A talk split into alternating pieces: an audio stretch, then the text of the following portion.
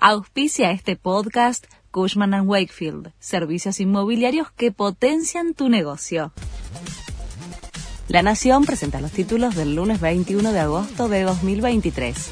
Sergio Massa viaja a Washington para sumar el desembolso del FMI.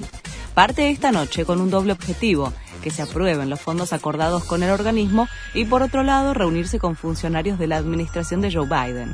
También tiene previsto encuentros con directivos del Banco Interamericano de Desarrollo y el Banco Mundial. Se esperan anuncios del Ministerio de Economía esta semana. El empleo público crece en todo el país pese a la crisis. Desde julio del año pasado está vigente una norma que impide que se amplíe la nómina, pero en los hechos no se cumple. Los ministerios eluden la prohibición con la creación de las unidades ejecutoras especiales temporarias y suman 148 empleados por día. Habrá balotaje en Ecuador. La candidata correísta Luisa González, que fue la más votada con el 33,1% de los votos, irá a una segunda vuelta que definirá quién será el próximo presidente con el postulante de derecha Daniel Novoa, que obtuvo el 23,9% de los sufragios. La votación se realizó sin inconvenientes tras el homicidio del postulante Fernando Villavicencio. Novak Djokovic y un triunfo épico.